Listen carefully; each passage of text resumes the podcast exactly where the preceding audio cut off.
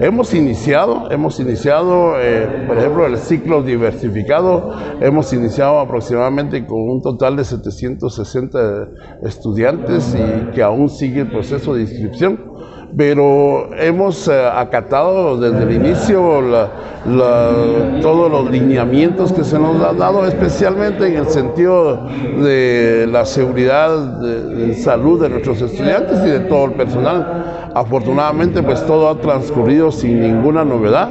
Esperemos que, que, así se siga dando mientras mantengamos todas las medidas de bioseguridad y esperemos en Dios pues que vayamos retornando, porque hoy se habla de una nueva presencialidad, de un nuevo proceso y tiene que ser así. Yo creo que el, término nuevo tiene que ser en que hoy hay que renovar todo desde la parte académica, desde la parte de infraestructura y, para que todo contribuya a la formación que hoy se exige de nuestros estudiantes. ¿La demanda se mantuvo a nivel educativo o bajó la presencia de alumnos? No, afortunadamente se mantuvo, ¿verdad? Y creo yo que está aumentando un, un 10% más en relación a los últimos dos años y, pues muy contentos por eso, ¿verdad? Porque hoy podemos darle la oportunidad a tanto estudiante que viene de diferentes departamentos. Ya se han estado presentando, ya están tomando sus cursos, estamos en el horario vespertino y bueno, el limbo continúa en su proceso de formación. Informa Wilber Coyoy, Emisoras Unidas Quetzaltenango, primera en noticias, primera en deportes.